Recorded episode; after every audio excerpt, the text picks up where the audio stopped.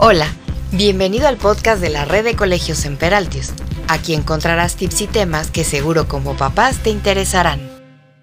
El día de hoy, la doctora Lorena Highland, gerente de psicopedagogía en la red de colegios en Peraltius, nos habla de la salud emocional en tiempos de contingencia. Lo estás haciendo bien.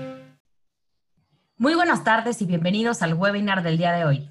La salud emocional en tiempos de contingencia. Lo estás haciendo bien. Me da mucho gusto poder presentar a nuestra ponente del día de hoy, la doctora Lorena Highland. Ella es licenciada en psicología por la Universidad de Anáhuac, México, y cuenta con maestrías en educación y psicopedagogía por la misma universidad, obteniendo mención honorífica en ambos grados.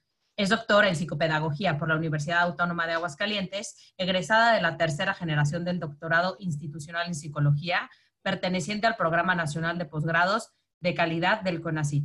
Ha participado en congresos nacionales e internacionales, recibiendo, entre otros reconocimientos, el premio a la mejor ponencia en el sexto Congreso Internacional La Investigación en el Posgrado, organizado por la UAA y CONACIT.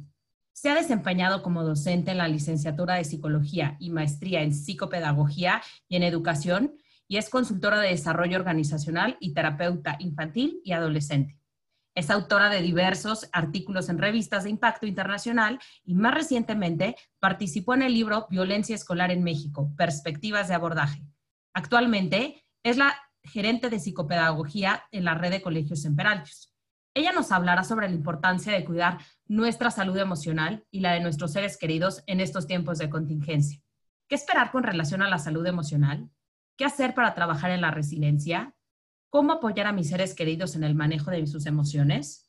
Si llegaran a tener alguna pregunta, les pedimos por favor enviarla en el botón de preguntas y respuestas que se encuentra en el menú de abajo de su pantalla y al final dejaremos un espacio para responder alguna de ellas. Bienvenida, Lorena. Te cedemos la palabra.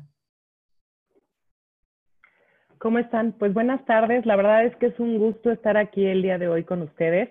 Eh, en este espacio le agradezco, bueno, agradezco al área de comunicaciones de, la red de colegios en Peraltius y de verdad muy contenta de poder estar este, en este momento eh, compartiendo un ratito con ustedes una conversación que para mí resulta de lo más interesante y espero que para ustedes también lo sea. Em, esto lo titulamos la, salud emocional en tiempos de contingencia, lo estás haciendo bien.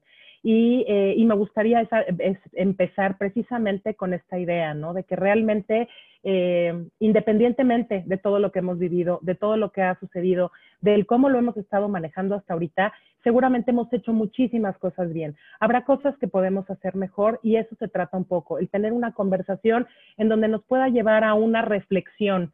Eh, eh, un tanto más personal sobre el cómo hemos vivido todo este proceso, cómo hemos vivido la contingencia, cómo están nuestros seres queridos, cómo está nuestra familia, cómo estamos alrededor y qué podemos hacer para seguir enfrentando, ¿no? De manera, eh, de la mejor manera esta, esta contingencia.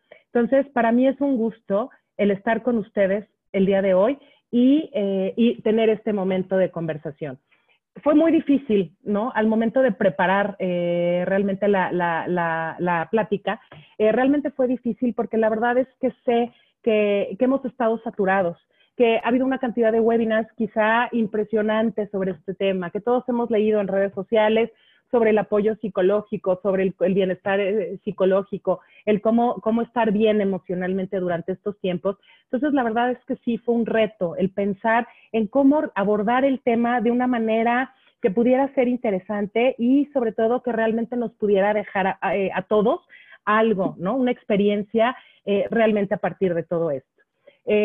para mí sería importante iniciar precisamente con esta, con esta frase eh, de, Carl Lewis, ¿no? Eh, no puedes regresar y cambiar el comienzo, pero puedes comenzar donde estás y cambiar el final.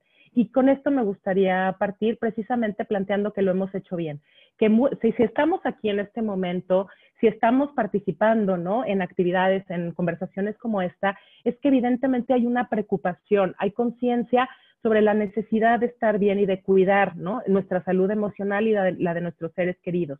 Entonces hay mucho que estamos haciendo bien. Hemos llegado hasta aquí, ¿no? Eh, espero que la mayoría de todos nosotros con salud, eh, pero hay mucho que podemos seguir haciendo y podemos cambiar el final si creemos que realmente hay algo que podemos empezar a hacer, ¿no? De una manera diferente. ¿Cómo estamos viviendo este distanciamiento social? Creo que la primera reflexión tendría que ver con cuáles son, eran y son hasta el momento las expectativas de este tiempo de contingencia. Creo que tenemos que ser como muy, realistas en este sentido. Eh, cuando empezó ¿no? Eh, el confinamiento, cuando empezó la contingencia, creo que todos ¿no? guardamos información sobre los recorridos de todos los museos en el mundo que tenían, ¿no? Finalmente estas visitas virtuales y teníamos planes de conocer desde, ¿no? Desde el Hermitage al Louvre, al Museo de Arte, ¿no? De, de Nueva, los museos de Nueva York y todos teníamos ya un listado de museos que íbamos a recorrer, todos a lo mejor descargamos, ¿no? Alguna app o vimos, este, accedimos a algunos videos para pensar en hacer ejercicio, ¿no? Plantear una rutina de ejercicio diferente, planteamos remodelaciones, ¿no? Todos buscamos por ahí, teníamos el dato de todas estas tiendas de pintura, utensilios, ¿no? Que tenían servicio a domicilio. Eh, planteamos una serie, teníamos una expectativa eh, en ese momento sobre la contingencia que al paso de los días, y yo diría al paso de las semanas y ahora de los meses, nos dimos cuenta que evidentemente no era real. ¿No? Y eso es una, una, primera reflexión que es importante que empecemos a trabajar. El cómo lo estamos viviendo, qué expectativas teníamos y qué expectativas tenemos ahora. Y que las expectativas que teníamos originalmente, si no se han cumplido del todo, que creo que es nuestra realidad en la mayoría de los casos, no pasa nada finalmente lo estamos haciendo bien. Esto no íbamos a aprender, ¿no? Todos bajamos cursos, sobre todas las universidades del Ivy League que tenían cursos gratuitos en línea. Entonces, como les decía, ¿no? Íbamos a recorrer museos, tomar una serie de cursos, todos teníamos que aprender algo nuevo, ¿no? En estos momentos de contingencia. Y la realidad es que eso no es, no, no, no, no necesitamos hacer todo esto para estar bien. ¿Cuál es la prioridad? Es la salud emocional. Y para eso a veces tenemos que replantearnos esas expectativas que teníamos al iniciar, precisamente para que no, en lugar de ayudar, no simple y sencillamente nos vayan generando más ansiedad o más angustia. Eh, en la conversación de hoy, ¿cuáles son algunas de las ideas ¿no? que vamos a estar manejando? Eh, el cómo todos padres, alumnos, docentes, estamos enfrentando el reto de adaptarnos a una nueva realidad. Y esa es una parte fundamental. Estamos asumiendo una nueva realidad y esto tiene serias implicaciones, ¿no? Por un lado nos estresa, por, un lado, pues evidentemente nos enfrenta a lo desconocido, a la incertidumbre. Eh, hay un principio, ¿no? Una premisa por ahí en psicología, ustedes saben que la psicología no es una ciencia exacta, entonces, pues evidentemente no hay muchas reglas, ¿no? En ese sentido, pero sí hay un principio, ¿no? Uno de, uno de los tantos principios en psicología es que no, es, no hay nada más amenazante para el ser humano que la incertidumbre. Y evidentemente este tiempo de contingencia nos enfrenta precisamente a un estado de incertidumbre. El adaptarse a una nueva realidad evidentemente genera incertidumbre y como tal, pues evidentemente nos, generó tensión y estrés. Nos enfrentamos a la educación en línea.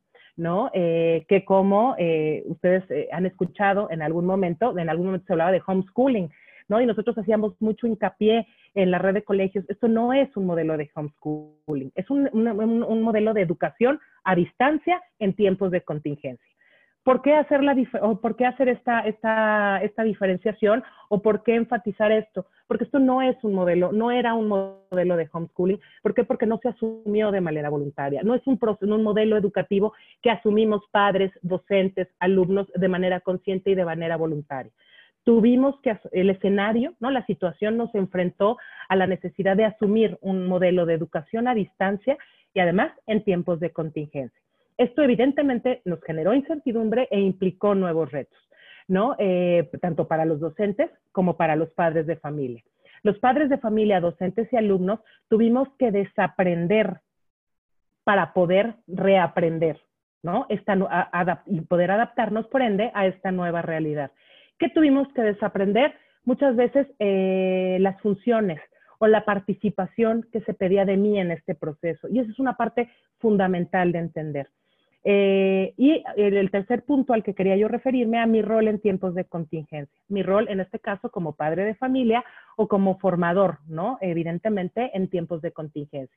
Eh, ustedes, digo, evidentemente, creo que todos recibimos memes o vimos, este, ¿no? Eh, en redes sociales em, eh, comentarios o alusiones a esto de volverme la mis de mis hijos, el aprender a ser maestra, yo no soy docente, yo no estudié para esto, eh, yo no sé ni puedo ser maestra. Y esa es una parte muy importante que sí yo los llevaría a esa primera reflexión. Mi rol en tiempos de contingencia. ¿Cuál es mi rol? Y mi rol no debe cambiar independientemente de la situación. Mi rol es, ¿no? En este caso, el de padre de familia. Mi rol es el de docente. Yo como padre de familia, mi rol no, no, varía. Y eso es una parte bien importante. Y después, digo, eh, eh, si tenemos tiempo, me gustaría profundizar un poquito en ello. Pero mi rol como padre de familia no se modifica. Mi rol sigue siendo el de madre. Simple y sencillamente, hay un docente. Y por eso eh, hacemos tanto énfasis en la importancia de favorecer y de mantener la comunicación con el colegio y con ese docente. ¿Por qué? Porque el rol de docente no es mío, es de él, ¿no? El maestro está ahí y él es el quien asume este rol. Mi rol sigue siendo el padre de familia.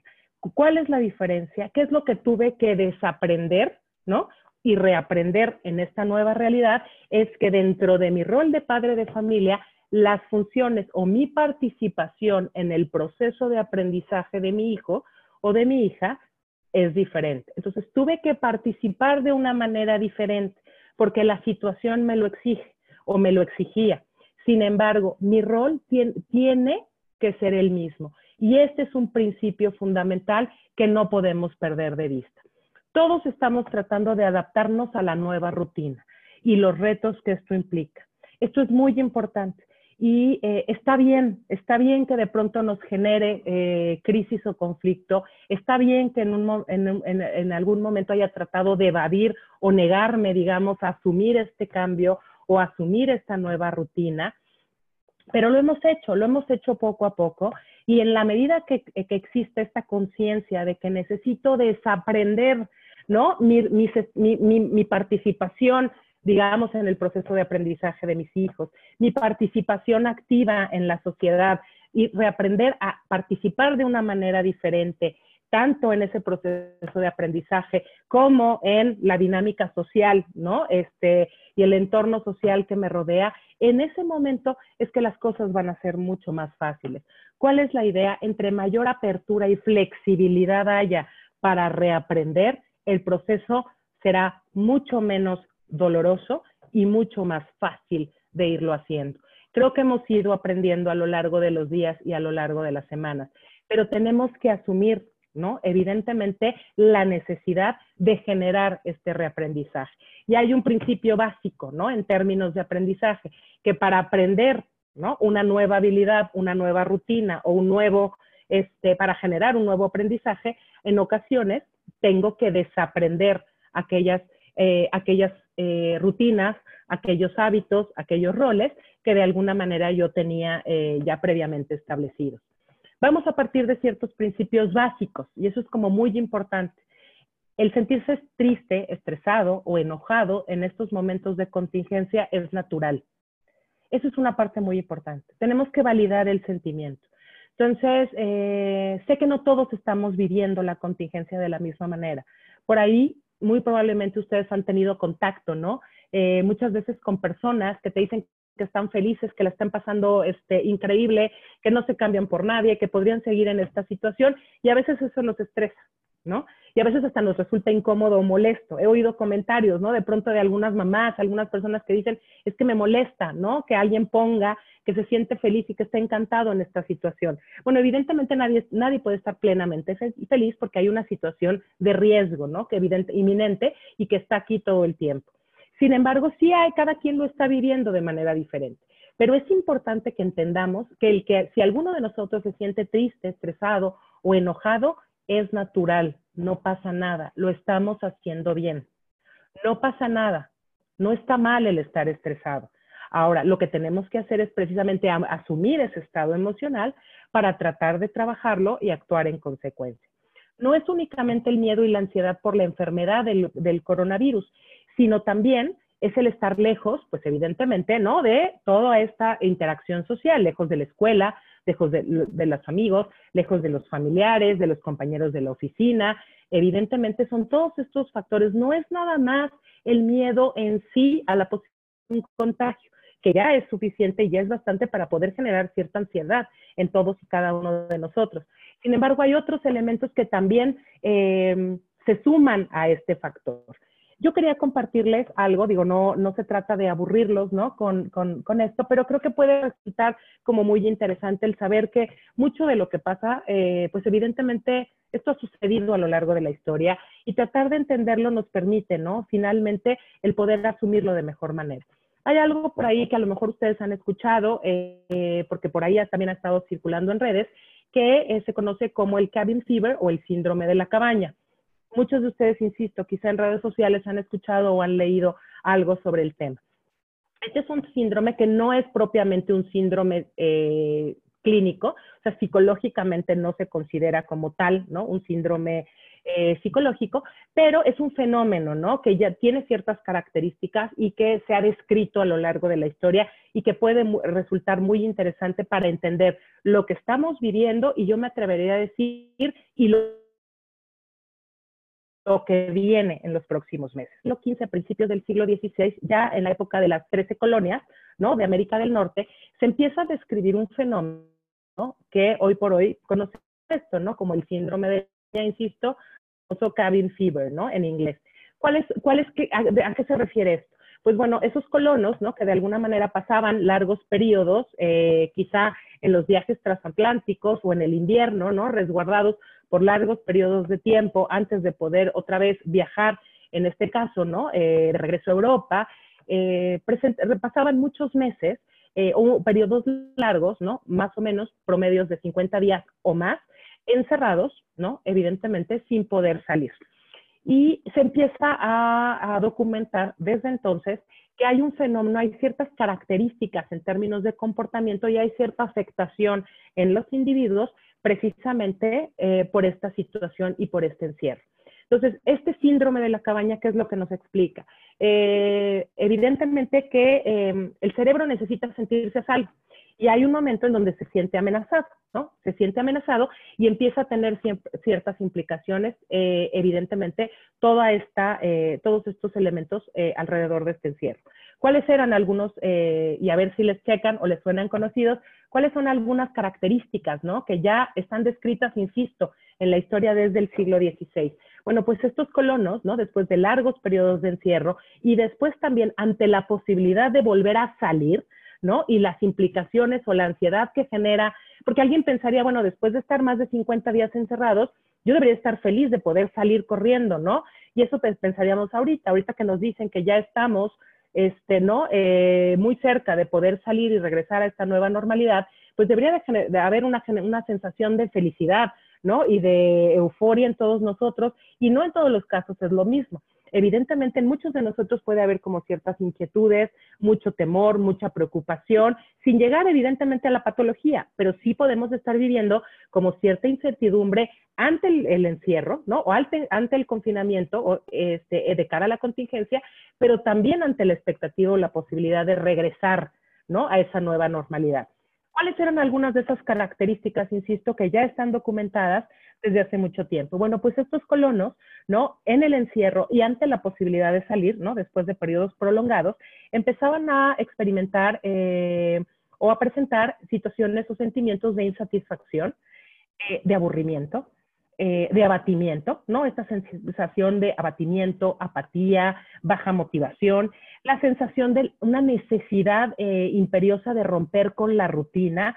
Y este es un dato como muy curioso, porque si lo analizan, ¿no? Lo que nos están planteando es que este confinamiento nos está generando, o puede estar generando en muchos de nosotros, una sensación de una necesidad apremiante de romper con la rutina, la monotonía de la rutina que estamos viviendo. Y sin embargo, si, si lo analizan, es como pues como una jugada extraña del cerebro, porque realmente en la vida diaria, en el trabajo, en la oficina, en la casa, en la escuela, también hay una rutina diaria, ¿no? Que puede resultar bastante tediosa o monótona por momentos.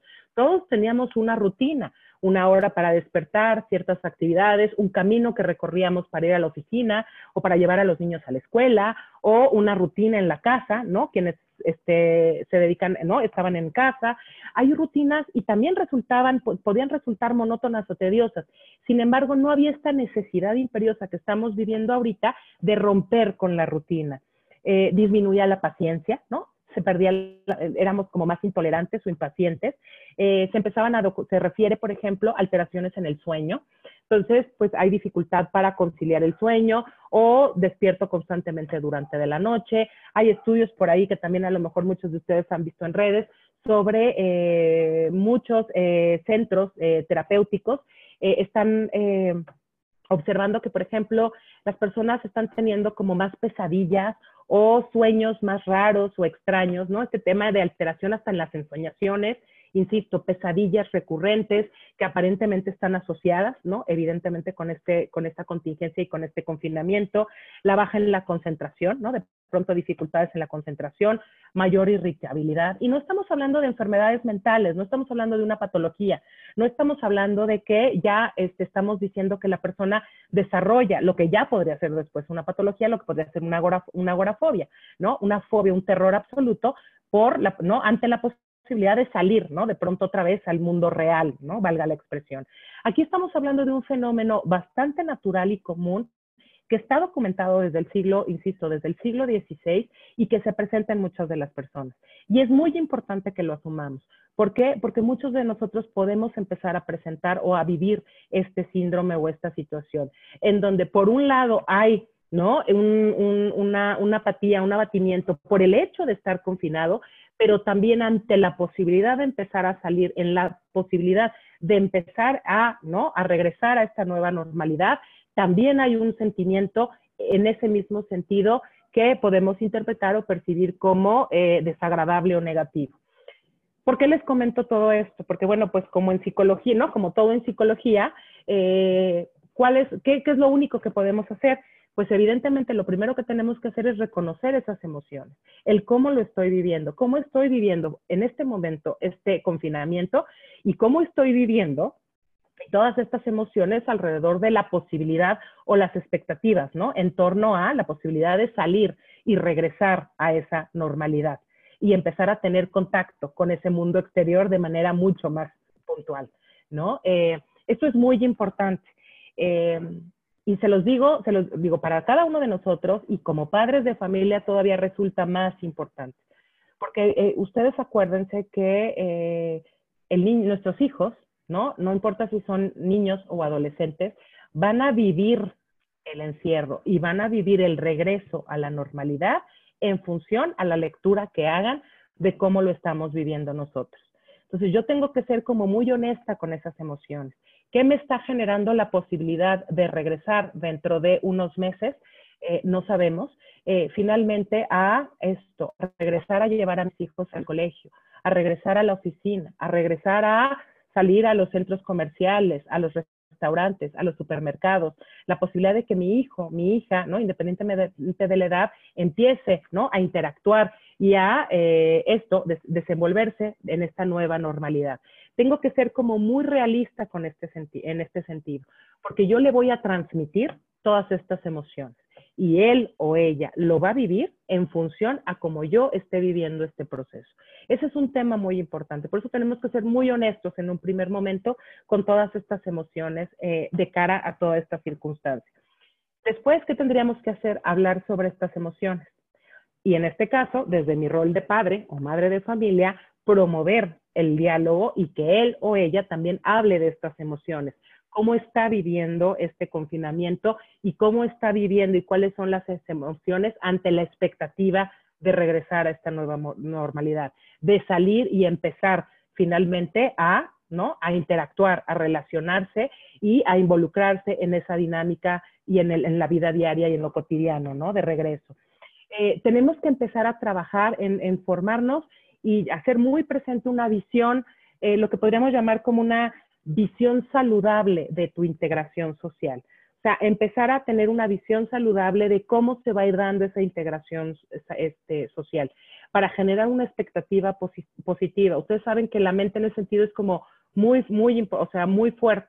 Entonces, esa visión que yo haga positiva o negativa de cómo va a ser esa integración social va a ser fundamental. Entonces, creo que tendríamos que empezar a trabajar en este ejercicio personal precisamente para hacerlo ¿no? De manera saludable. Y el último punto que creo que resulta eh, el más importante es empezar a trabajar en esas estrategias saludables. ¿Se acuerdan que yo les decía, no hay nada más amenazante que la incertidumbre, la, falta, la sensación de que no tenemos el control sobre aquello que está sucediendo, sobre aquello que nos rodea? Es una realidad que hoy por hoy todavía no tenemos el control sobre el virus. Yo espero que muy pronto, ¿no? Eh, evidentemente la ciencia eh, nos, regrese esa, esa sensación de control en el momento que se encuentra ¿no? Un antiviral, una vacuna, que de alguna manera nos permita a nosotros psicológicamente tener la sensación de que tenemos otra vez el control sobre la situación. Pero mientras eso no suceda, ¿cómo poder regresar y tener control dentro de todo este caos e incertidumbre? Bueno, ¿qué es lo que puedo hacer? Simple y sencillamente es entender y asumir esas estrategias saludables de vida que por un lado además evidentemente garantizan o aumentan finalmente ¿no? las posibilidades eh, de, mantener la salud y al mismo tiempo psicológicamente me regresan la sensación de control. Y lo mismo sucede con los niños. Los niños pueden estar viviendo momentos de mucha incertidumbre, pueden estar viviendo como muchísima tensión o estrés en ese sentido. Eh, en el momento que nosotros hablamos y les reiteramos el cómo sí podemos tener hasta cierto punto el control sobre la, situación en la medida que mantenemos la sana distancia, utilizamos el cubrebocas, nos lavamos las manos, nos cambiamos cuando salimos, ¿no? Si tenemos que salir a algo, nos cambiamos al momento que llegamos a casa. Sobre, este, ¿no? Cómo eh, sanitizamos los productos cuando llegan del supermercado cómo, o sea, todas estas medidas, el hablarlo y dialogarlo con ellos es precisamente el hacerles ver que papá y mamá tienen el control hasta cierto punto, que tenemos el control, que tenemos, podemos implementar estrategias saludables que no solo, ¿no? Insisto, nos garantizan o este, promueven la salud física, sino también psicológicamente nos regresan esa sensación de control.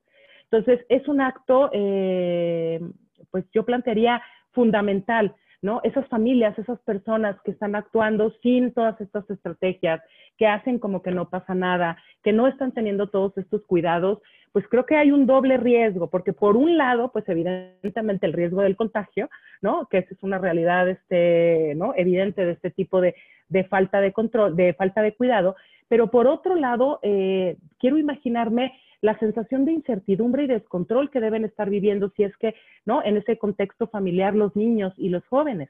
¿Por qué? Porque evidentemente no hay nada que me regrese esa sensación de control en estos momentos de caos, de posible caos e incertidumbre. Adaptarse a las nuevas formas de aprender y trabajar es difícil, pero adivinen qué, no están solos, estamos todos en esto. Y por eso es tan importante y desde los colegios, y hablo por la red de colegios, pero sé que en todas las instituciones eh, educativas hemos hecho un esfuerzo muy importante para tratar de mantener la comunicación, ¿no? esos canales de comunicación abiertos con los padres de familia, con los alumnos, precisamente para apoyar este proceso de adaptación para tratar de, mantener ese sentido de pertenencia, para mantener esa conectividad que todos los seres humanos necesitamos, para que los padres puedan seguir asumiendo su rol de padres de familia y eh, exista un docente que asuma ese rol de maestro, ¿no? O esa figura. No están solos en esto pero precisamente para poderles apoyar es que hemos hecho tanto hincapié y lo seguiremos haciendo en mantener esos canales de comunicación abiertos. Eh, hemos planteado algunos puntos sobre los que me gustaría eh, eh, platicar, tratar de mantener esta salud emocional, tanto en mí como en mis seres queridos. El primer punto es tu bienestar puede ser la supervivencia de otra persona. Y este es un tema fundamental. esto no es un acto de egoísmo. El cuidar mi salud emocional, el cuidar mi bienestar físico y emocional o psicoafectivo no es un acto de egoísmo este, este bienestar, mi bienestar puede ser la supervivencia de otra persona. Y ese es un punto fundamental. Eh, cuando enfrentamos una crisis, lo primero que se ve afectado es nuestro bienestar mental, pero al mismo tiempo ese bienestar mental va a ser lo primero que nos va a ayudar a soportar y sobrevivir esa misma crisis. Por eso es tan importante el trabajar en, esta, en este bienestar emocional. Insisto, yo sé y de alguna manera, ¿no? Para mí era preocupante. Yo decía, a lo mejor nadie se conecta o a lo mejor nadie realmente le interesa ya un webinar como este, porque ya lo hemos escuchado mil veces, lo hemos leído en mil veces en, redes sociales.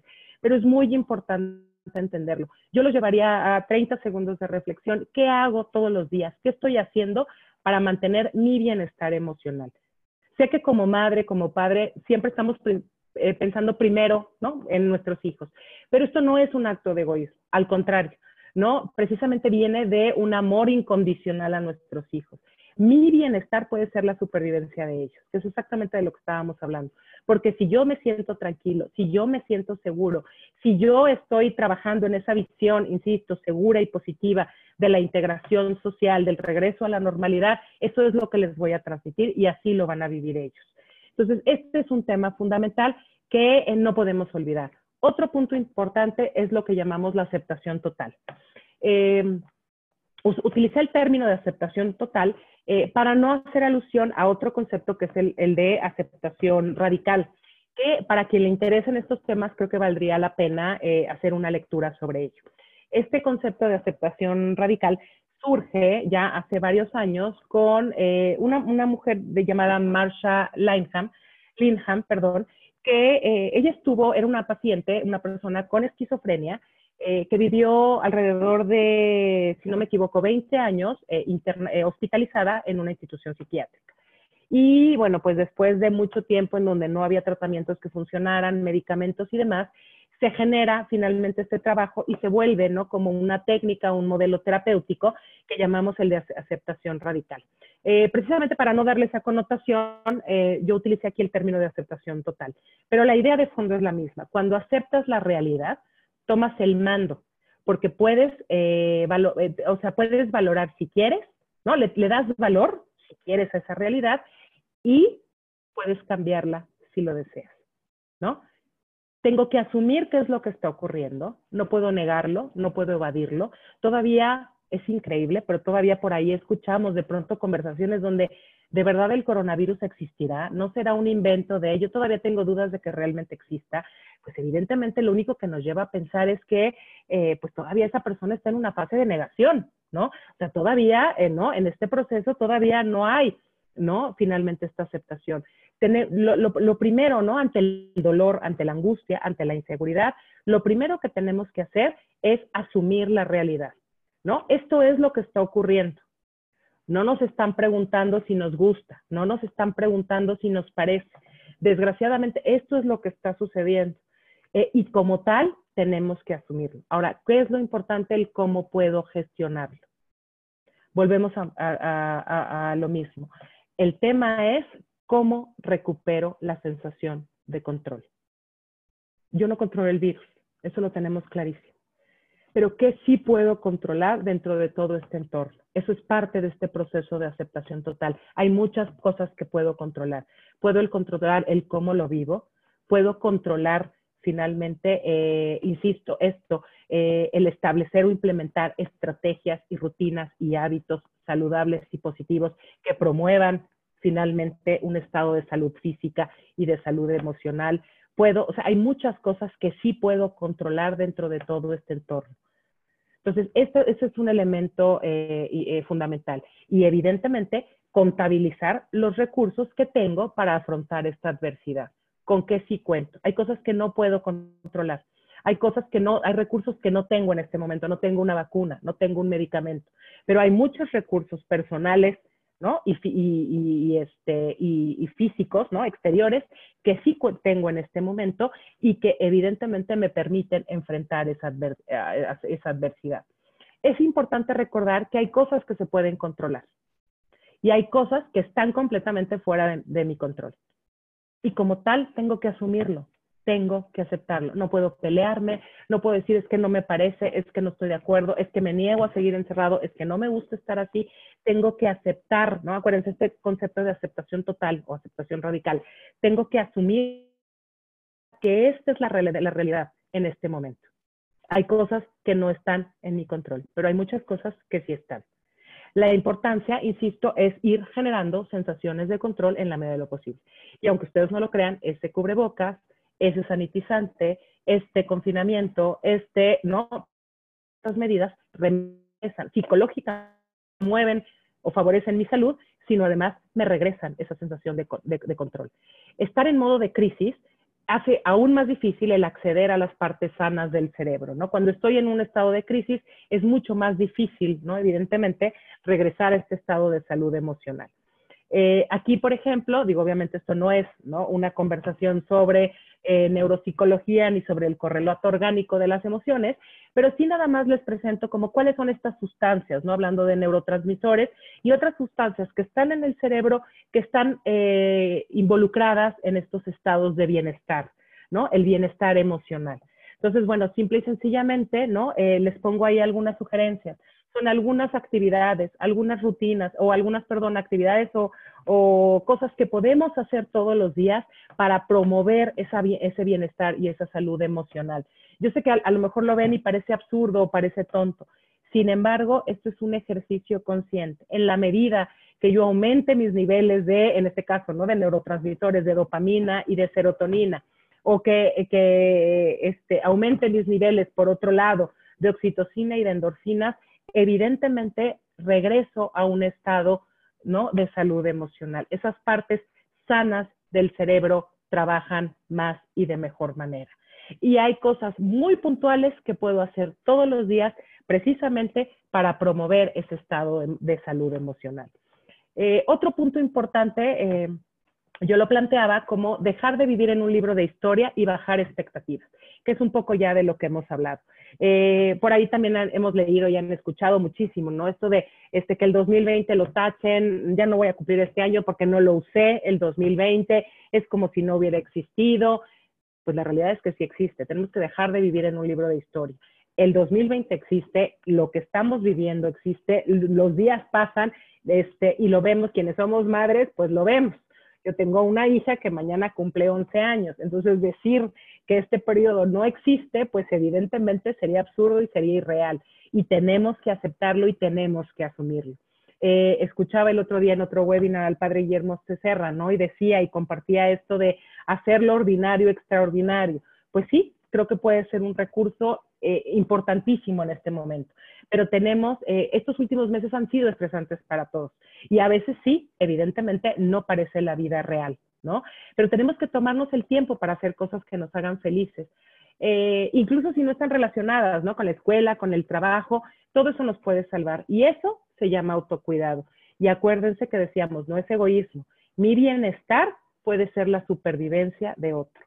Entonces, el que yo esté bien y que exista, ¿no? Este, y que cuide esta salud emocional, no es un acto de egoísmo, porque el día de mañana puede ayudar o salvar a alguien, a, un, alguien de mi familia o a alguien alrededor. Entonces, eh, ¿no? Esa es una parte como muy importante eh, que no podemos dejar a un lado. Otro punto importante sería el discrimina, ¿no? Yo lo nombraba como discrimina para evitar el rechazo y la, la discriminación. Tenemos que dejar de alimentar la ansiedad. Eh, hay un tema muy real y también la literatura, la investigación apunta en ese sentido.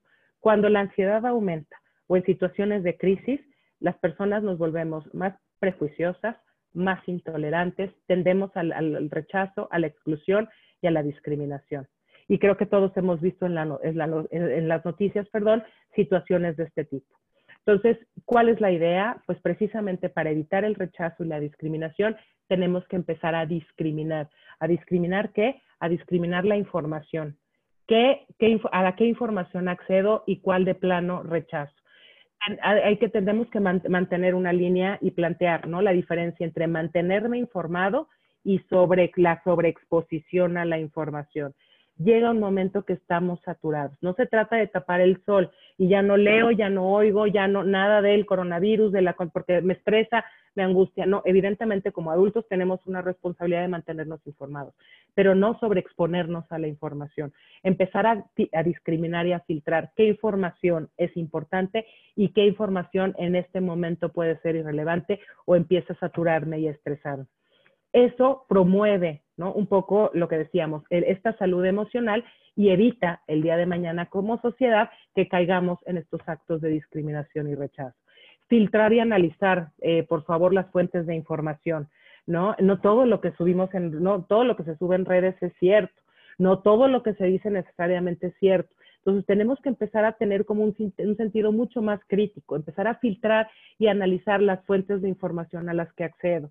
Em, y promover la acción y la participación social. Este es un tema fundamental.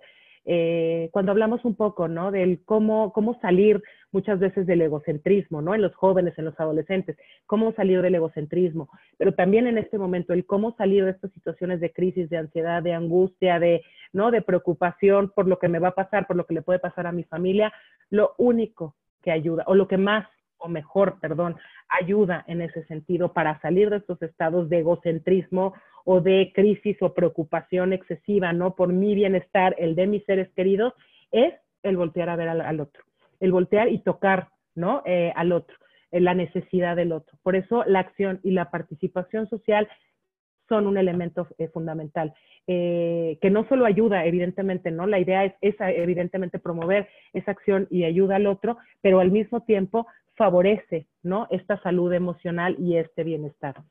Eh, cuando se trata de un sentimiento doloroso, la única salida es pasar a través de él. Por eso es tan importante el reconocer las emociones y hablar de ellas. Yo como adulto y promover precisamente lo mismo a nuestros hijos. Es muy curioso, sobre todo con los más pequeños. Con los más pequeños tendemos a no hacer esto porque pues parece que ni se dan cuenta, pues parece que lo están pasando bien, pues parece que ni se enteran, ¿no? Entonces es importante el generar conversaciones, generar un diálogo en donde se planteen estas emociones y se hable sobre ellas, que es un poco el quinto punto, ¿no? El ser padre en tiempos de, de contingencia. En momentos de estrés es común que los niños busquen más atención y a veces ha sido complicado porque nosotros también estamos ocupados, también estamos estresados, muchos estamos trabajando desde casa. Entonces, esta combinación de estos niños buscando más atención y nosotros estresados y trabajando en este contexto, ¿no? En el hogar, pues evidentemente la fórmula a veces no resulta, ¿no? De lo más favorable. Pero no podemos olvidar de, este, este punto, ¿no? Si nosotros estamos bien, ellos van a estar bien. Este es un tema y un punto fundamental.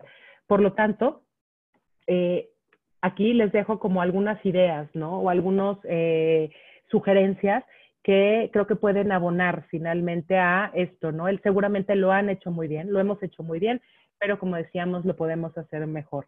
Estos chiquitos, ¿no? Estos niños en este momento, en estas situaciones de crisis o posible tensión o estrés, entre más mantengamos las rutinas familiares, eh, tanto como sea posible, esto va a ser maravilloso. O si no, crear nuevas rutinas, ¿no? Si es posible. Pero la rutina le da seguridad y le da tranquilidad al niño. Acuérdense, aquí lo que necesitamos es generar sensación de control. Y a un niño, a un adolescente, aunque lo niegue y aunque parezca que no, la rutina le da esa sensación de control, le da, le brinda tranquilidad. Tenemos que hablar del tema y de nuestras preocupaciones. Tenemos que apoyar el aprendizaje de nuestros hijos. Me da muchísima pena. Lo sé, sé que ha sido muy difícil, que de pronto combinar el trabajo, la escuela, eh, hemos oído muchas veces comentarios de papás, mamás, de es que a mí no me toca, es que yo no lo voy a hacer, es que me niego, es que ya lo harán, esta no es mi responsabilidad. Eh, tenemos que apoyar el proceso de aprendizaje de nuestros hijos. No, no nos están pidiendo que nos volvamos los maestros, somos los padres el maestro está y está en el colegio, solo que en este momento está a distancia, está conectado a través de un dispositivo. Nosotros somos los padres, pero nos toca asumir funciones diferentes. Ahora, desde mi rol de padre, tengo que asumir nuevas funciones en este proceso de aprendizaje. Esa es la realidad. Necesitamos asegurar tiempo de juegos y esparcimiento. Por ahí leía, ¿no? En redes sociales alguien hacía un comentario que me pareció muy interesante decía, ¿qué, qué estás haciendo los sábados y, domingos para que eh, quede claro o diferenciar qué es fin de semana? Yo los llevaría a esa reflexión. ¿Qué hago diferente? Alguien puede decir, bueno, pues dejar de trabajar, al menos no me conecto. Pero bueno, ¿y para los niños?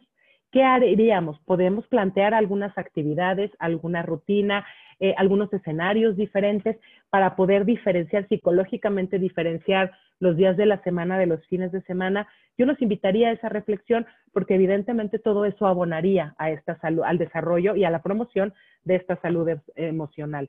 Promover el vínculo y el contacto social con pares. Este es un tema fundamental.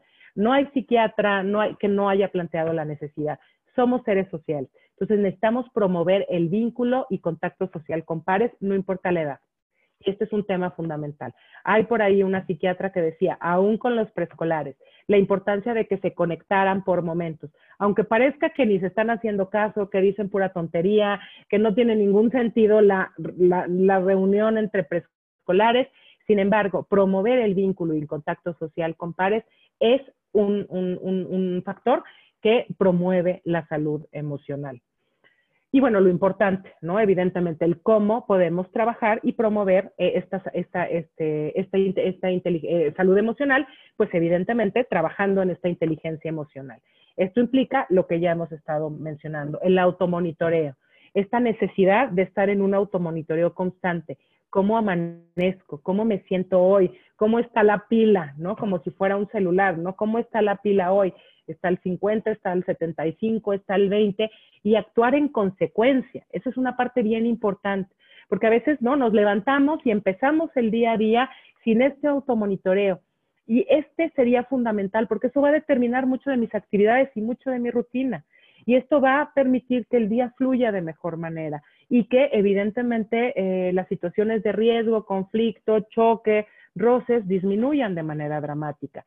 Obviamente el cómo manejo el estrés y si no, el buscar técnicas para manejar ¿no? de manera más asertiva o más favorable el estrés, la activación física y mental.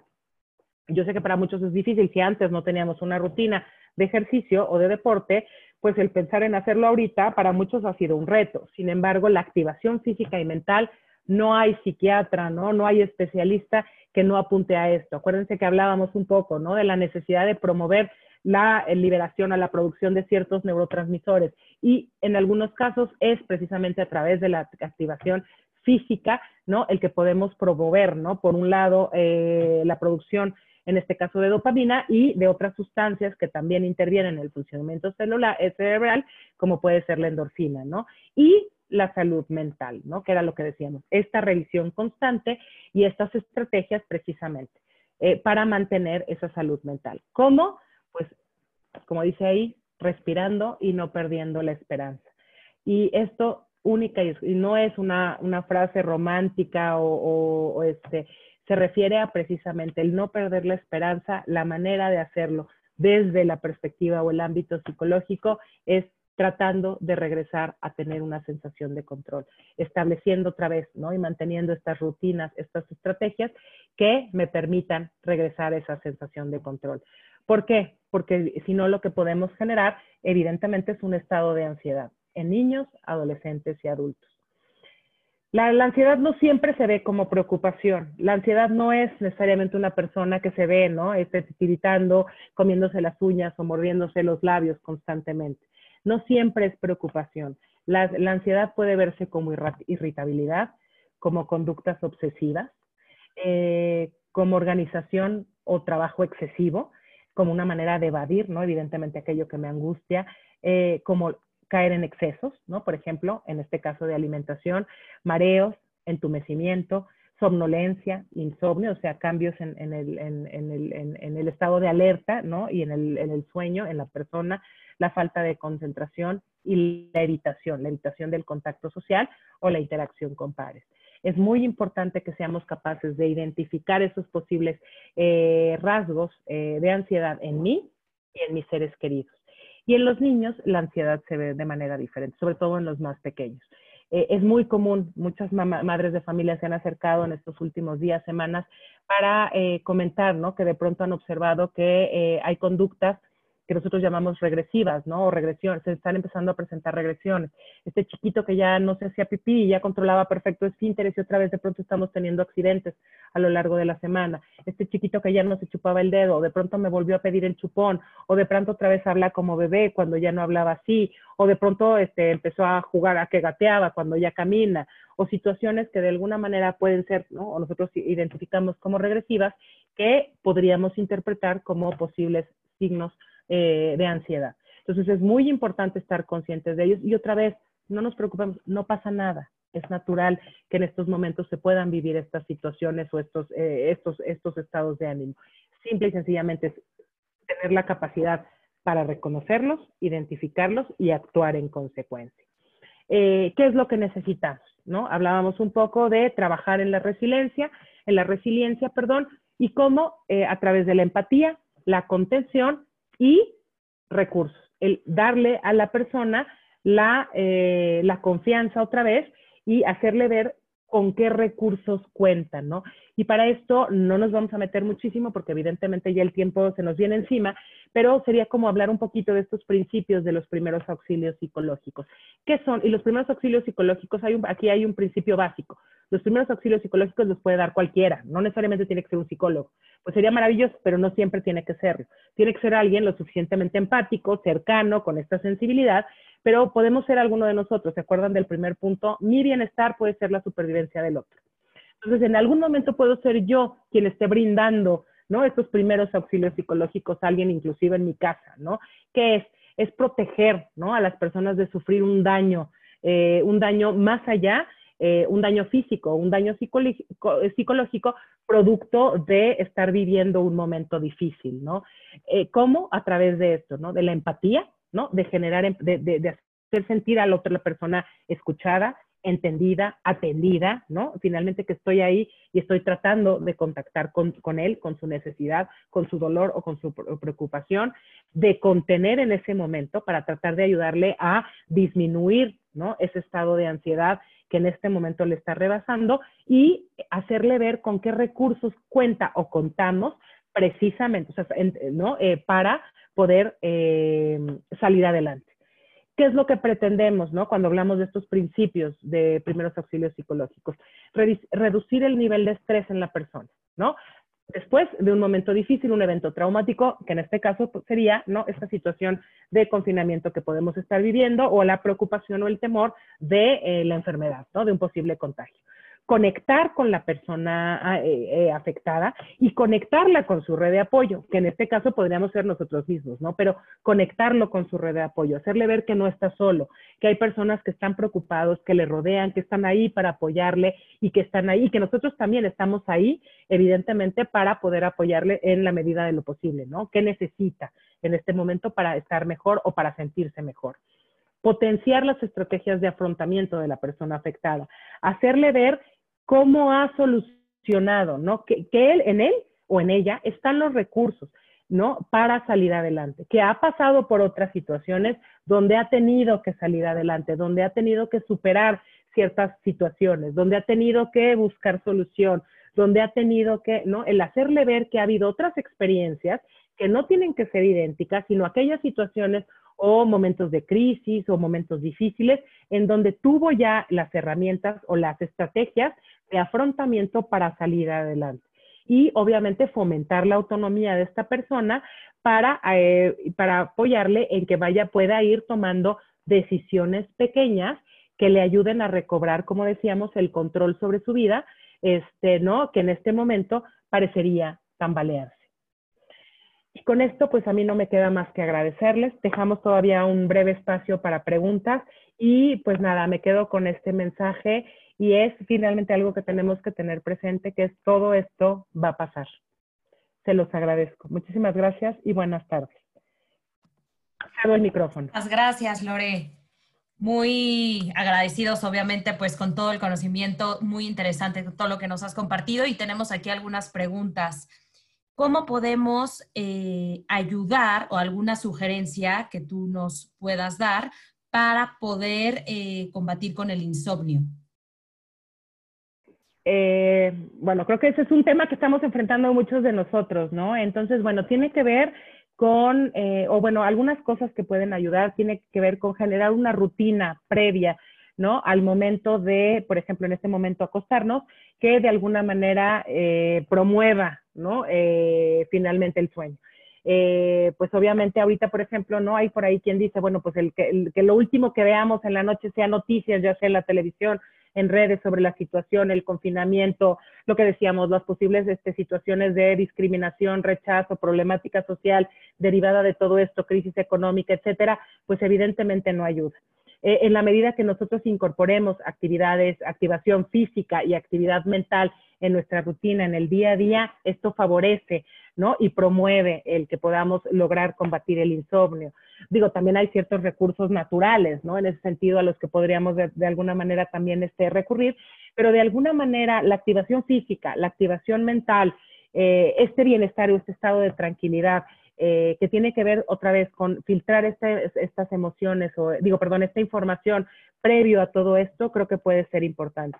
Hay por ahí también expertos que han dicho, en esta nueva realidad donde de pronto nuestro hogar se ha, se ha vuelto el mismo espacio en donde trabajo, estudio, este, ¿no? Eh, vivo, ¿no? Y convivo con mi familia, de alguna manera el tratar de promover en la medida de lo posible, yo sé que no en todas las casas o no en todos los hogares se puede, pero diferenciar espacios. Entonces, no tratar de evitar que eh, la recámara sea el mismo espacio en donde trabajo o estudio, porque de alguna manera el cerebro, ¿no? De alguna manera se confunde, porque es ese mismo espacio en donde resuelvo situaciones. Entonces, tratar de mantener el espacio, ¿no? En donde, de la recámara como ese espacio que está destinado única y exclusivamente a esa finalidad y buscar otros espacios alternos en el hogar para lo demás, ¿no? Para lo que tiene que ver con actividades de estudio, de trabajo, etcétera, puede apoyar y, puede resultar, ¿no? Favorable.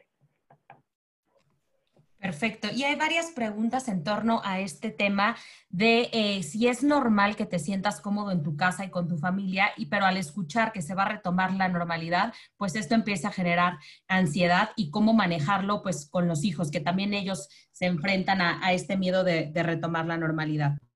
Es lo que decíamos, es totalmente natural, ¿no? Y es muy común y es natural y no pasa nada. No estamos mal, simple y sencillamente se, se trata de asumirlo de reconocer la emoción, hablarla y actuar en consecuencia. ¿Se acuerdan que era lo que planteábamos o tratábamos de ejemplificar con el síndrome de la cabaña? Me puedo estar sintiendo muy, muy cómodo y nada más la sensación, digo, perdón, la idea de, de, salir y regresar a esa nueva normalidad genera esta sensación totalmente estresante o angustiante, ¿no? Que era lo que decíamos. Todo el mundo pensaría que la lógica no debería ser diferente, deberíamos estar eufóricos y querer salir, y no necesariamente es el caso. ¿Cuál es la idea? Yo tengo que empezar a visualizar, ¿no? Hacer visualizar, tener una visión y empezar a generar una visión positiva de ese regreso. Eh, tratar de plantear estas eh, actividades, estrategias, eh, ¿no? Que me regresen esa sensación de control para podérselas transmitir a nuestros hijos. Porque si yo estoy preocupada, ellos van a estar este, preocupados por default. Ese es un principio y como tal entonces tendríamos que asumirlo. Y si yo estoy preocupada, tampoco me voy a estresar al respecto. ¿No? Porque no se trata de aumentar el estrés. Tengo que asumirlo, tengo que asumir que estoy estresada, tendría que compartirlo y tendría que plantearles y hacerles eh, evidente, ¿no? A través de la conversación y del discurso, que estoy consciente que estoy preocupada y que tengo que hacer algo precisamente para evitar, ¿no? O disminuir esa preocupación. Y otra vez, ¿cómo? A través de estrategias que me regresen el control y estas actividades y estas rutinas que me regresan esa sensación de control ante estos nuevos escenarios. Ok, ¿y cómo podemos reforzar la autonomía de los hijos aproximadamente en la edad de preescolar y primaria?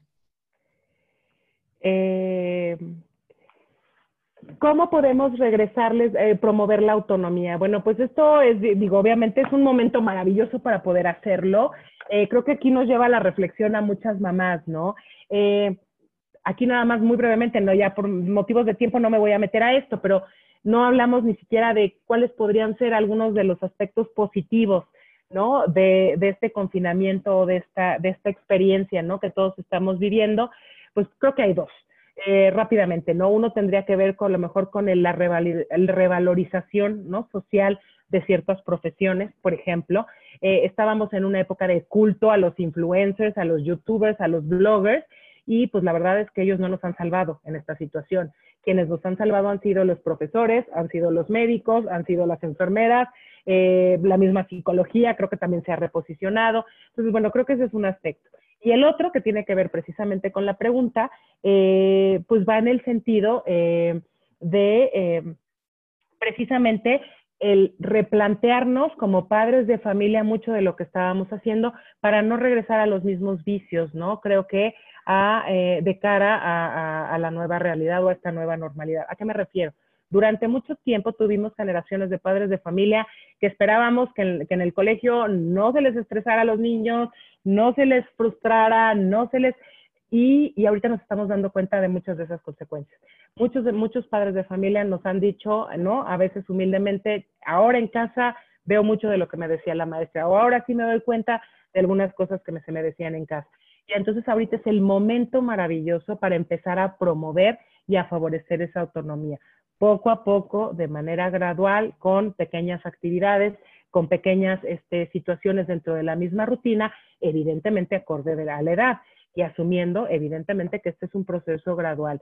Pero creo que es un momento ideal para poder tratar de favorecer, ¿no? Cada vez el que él sea más autosuficiente, que se vaya sintiendo capaz, el hacerle sentir que confiamos en él, el hacerle sentir, ¿no? Que evidentemente él puede hacerlo y evidentemente este, promover ciertas actividades o situaciones en donde él pueda desempeñarse de manera más independiente.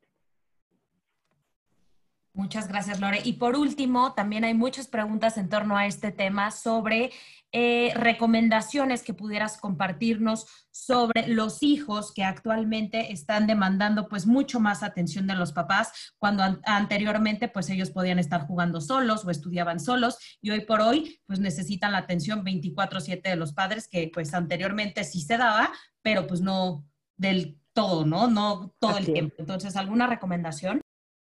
Eh, bueno, pues creo que también tenemos así, la idea es obviamente poco a poco el ir promoviendo, ¿no? Finalmente el regresar, ¿no? A estas actividades un, tanto más independientes, más autónomas, pero desgraciadamente, digo, y aquí a lo mejor, ¿no? Este, tendríamos que asumir que sí, eh, de pronto durante este periodo sí tenemos que eh, estar, ¿no? Un, tanto más presentes en ese sentido.